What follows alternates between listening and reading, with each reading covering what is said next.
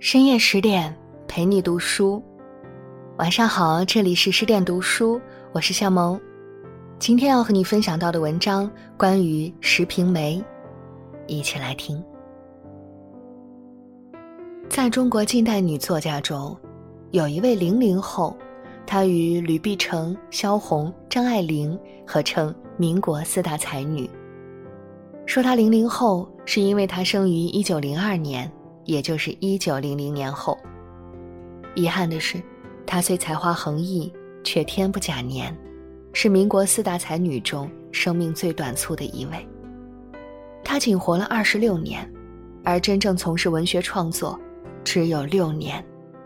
但就是这短短几年，她便从最初默默无闻的文学爱好者，摇身一变为北京著名女诗人。再到后来，更是跻身于民国四大才女之列。挚友卢隐评价她：“生如夏花之绚烂，死如秋叶之静美。”她就是因爱慕梅花之俏丽坚贞而自取笔名的石平梅。在北平，石平梅与卢隐、陆金清结为挚友，他们时常在一起开会演讲、赋诗畅饮，度过了一段。酒杯伴诗集的浪漫时光。如果北漂生活能一直这样，倒也不错。但随之而来的种种不幸，却一次次的打击着这个纯洁多彩的女子。在残酷的现实面前，这个二十出头的女才子又该如何应对北漂生活呢？一九零二年，石平梅出生在山西平定县一个书香门第，她幼即隐晦，深得父母喜爱。父亲石明虽是清末举人，但思想开明，不仅教石平梅传统的四书五经，让她自小就接受了严正规范的国文教育。长大后，还送她到省城太原上新式学堂。待到五四的风从北平吹到太原女师时，极大震撼了石平梅。当时迫于学校森严的校规，石平梅和同学们被困校园中，无法外出参与社会活动。但这并不能浇灭他的满腔热情。石平梅出不去校园，就在学校里写文章，张贴在墙上来表达意愿。他还提议创办了一份刊物，作为同学们发表意见的园地。然而，刊物出版两三期后就被校方强制封刊了。石平梅作为刊物的主要撰稿人和编辑，也受到校方开除学籍的处理。后来。念在石平梅平素里成绩优异，素有才女之名，才免于除名。这次经历对石平梅的影响很大，让她开始认真思考起自己的未来：是像母亲一样找个体面的人家嫁了，过相夫教子的日子，还是继续求学，寻一条属于自己的路？人生的路上，关键的往往就是那几步。一九一九年夏，从太原女师毕业的石平梅，以“凯国士之日非，民女学之不振”为理由，做了一个重要抉择，去北京求学。因为那里不仅是五四运动的策源地，还是民众斗争的前沿阵地，全国的文化中心。十八岁的石平梅梳着一头短发，拎着一只藤编小箱，拜别双亲，只身一人登上了去北平的火车。准备报考国立北京女子高等师范学校。汪国真说过：“没有比人更高的山，没有比脚更长的路。”石平梅走上了她的北漂之路，但凭一份孤勇来到北平的她，直到报考时才知道，当年北京女子高等师范不招国文系学生，这可怎么办呢？既来之，则安之。在综合评估自己的能力后，他选择以体育生的身份考入北京女子高等师范，并立志以健康之精神做伟大事业。幸运的是，李大钊从1919年起应邀在北京女子高等师范开设了唯物史观、社会主义与社会运动、社会主义的将来等课程。石平梅有幸学习了这些课程，成为李大钊的学生。新思想的融入让他快速成长。他的第一首新诗《夜行》中这样写道：“车声林林，好像唤醒你做噩梦的暮鼓晨钟；银光烁烁，好像照耀你去光明地上的引路明灯。原本可以在家中啃老的石平梅，远远地离开家乡。即便在1923年大学毕业后，他依然选择继续留在北京从事教育工作。为了生计，他住进由破庙改建的校舍中。虽然给住处赋以梅科之雅名，但恶劣的生活条件还是给他的健康埋下了隐患。在这里住了不到一年，他就患上了猩红热，差点因头痛吐血而死。病愈后，应邀去友人家寄居，这样他常常思念家乡的母亲。原来，母亲以继室的身份，只能生活在父亲的庇护下，这样的境遇一直在关照着石平梅的内心。北漂五年后的中秋节，独在异乡为异客的石平梅向母亲袒露了心声。想起来，为什么我离开你？只为了我想吃一碗用自己心血苦力挣来的饭。忍辱负重的母亲激发了石平梅的斗志，她渴望活出自我的价值，她要成为搏击风云的飞鹏，不愿做花瓶中的芍药，受人供养。对于独自外出求学的女儿，父亲不放心，便把石平梅托付给自己在北大上学的学生。然而，父亲没有想到。自己所托之人并非良善之辈，直到一九二一年，付出一片真心的石平梅才发现父亲所托之人是一个已经有了家室的渣男。在亲眼目睹渣男的真面目后，纯洁善良的石平梅伤心欲绝，他认为自己第一步就走到了不可通的荆棘上来了。从此，他锁上心门，立下了独身素质。恰巧此时，高君宇应邀到北京的山西会馆进行革命宣讲，两人就这样不期而遇了。当时石平梅已是北京诗坛上颇有声名的女诗人，高君宇则是石平梅的同乡，也是石父的得意门生。两人虽未见过面，却彼此早有耳闻。初见后的石经之喜，使他俩开始了频繁的书信往来。随着了解日益加深。高君宇被石平梅的思想和才情深深吸引，不由得坠入了情网。他比石平梅大六岁，是北大高材生，曾参加过五四运动。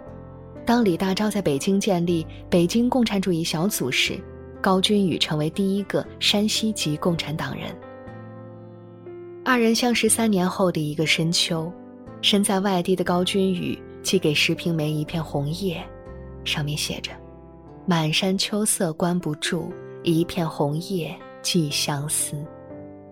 高君宇知道石平梅所经历的事情，但他仍试图用真诚解开石平梅的心锁。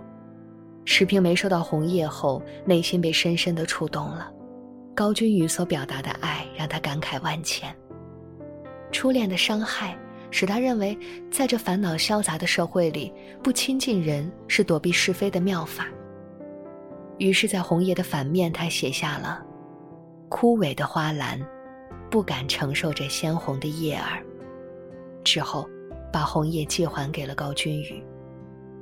收到回信的高君宇十分沮丧，但仍不死心的表示，将努力去开辟新生命。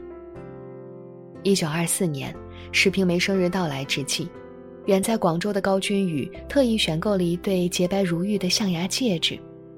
其中一枚象牙戒指被当作生日礼物寄给了石平梅，而他自己则留下了另一枚。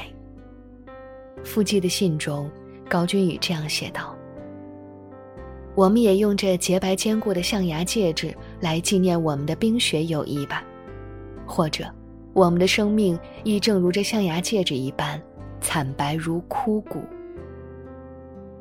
这时的高君宇也不能确定石平梅是否会接受。心里担心他会不会又将戒指寄回。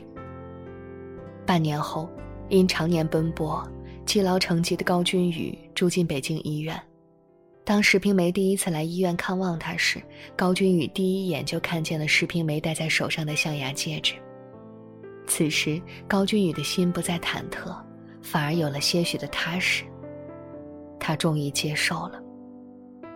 高君宇告诉石平梅：“你的所愿。”我将赴汤蹈火以求之，你的不愿，我将赴汤蹈火以阻之。不能这样，我怎能说是爱你？病愈后的高君宇并未按医嘱静养半年，而是选择南下奔波，积极投身于推动国共合作的运动中，直到油尽灯枯。高君宇的突然离世，让石平梅痛失一位良师益友，也让他为自己的执念悔恨不已。我和情感的决斗没有了结，自知误己误人，但鱼丸的我已对灵魂宣誓过这样去做。爱情的错位，让石平梅付出了无法估量的代价。在高君宇的追悼会上，伤心欲绝的石平梅送上一副挽联，上写：“碧海青天无限路，更知何日重逢君。”此后的三年，石平梅一边沉浸在对高君宇的无尽思念里，在每个星期日，她都会手捧鲜花，在陶然亭留下自己孤单的身影。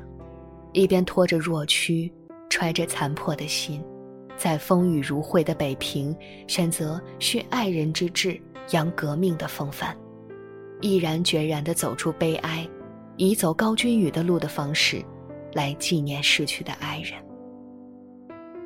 自高君宇病逝后，石平梅走出自己原来的圈子，孜孜以求地踏上了唤醒妇女的道路。为了勉励自己，她写下。谁都认荒冢枯骨是死了的表象，然而我觉着是生的开始，因此，我将我最后的希望建在灰烬之上。在教学、创作、忍受不幸爱情之余，石平梅先后主持了《京报妇女周刊》和《世界日报》蔷薇出版编辑工作，直接参与到社会实践中，成为新文学史上最早集创作和主编于一身的女作家。特别是一九二六年十一月十六日，石平梅与好友陆金清创办了《蔷薇周刊》，旨在唤起女界大众去创造新生。她以笔为鉴，写下多篇诗歌、散文，为时代发声，还得到了鲁迅先生的肯定和指导。这份周刊成为女界之舆论喉舌、新时代女性言论消息的总机关。同年，三幺八惨案发生后。面对好友刘和珍、杨德群的牺牲，他悲愤地写下：“多少红绿的花圈，多少赞扬你、哀伤你的挽联，这不是你遗给我们的。最令我们触目惊心的，便是你的血诗、你的血衣。以此来祭奠友人，唤醒同胞。日益残酷的现实，让他决心用血泪去改造粉饰那荒芜的花园。”他的挚友卢隐说。他这时期的作品不但是替他自己说话，同时还要替一切众生说话。就在《蔷薇周刊》创办不足两年之际，石平梅的泪流尽了。因长期的心情郁结，加上恶劣的环境，她终于病倒了。这一病，便没能再起来。朋友们将他安葬在陶然亭高君宇的墓旁，实现了他生前未能相依共处。愿死后得共葬荒丘的心愿。有人负重三十年，有人却入樊笼，有人在黑暗中穷穷举举，走了很久很久。好在世间总有星辰开道，所以惊天极地，亦不枉此行。正如石平梅所说：“梅的命是建在灰烬上，但同时。”也是在最坚固的磐石上，她勇敢而无悔。在民国四大才女中，吕碧城是洒脱的，萧红是悲情的，张爱玲是苍凉的，而石平梅却是忧郁的。在她生命的最后三年，她成为了沉默深刻、容忍含蓄一切人间的哀痛，而努力去寻找生命的真正的斗士。蒋方舟说：“斗士就是面前有平坦的路，却依然选择布满荆棘的那一条。”石平梅短暂的一生充满了战斗精神，她就如一名斗士，在风云变幻、荆棘丛生的道路上无畏前行。人生多艰，好事多磨，我们唯有背对黑暗，心向光明，才能活出绚丽的人生。与诸君。共勉。好啦，今天的文章就和你分享到这里。更多美文，请继续关注十点读书，也欢迎把我们推荐给你的朋友和家人，一起在阅读里成为更好的自己。我是夏萌，感谢你的收听，我们下期再见。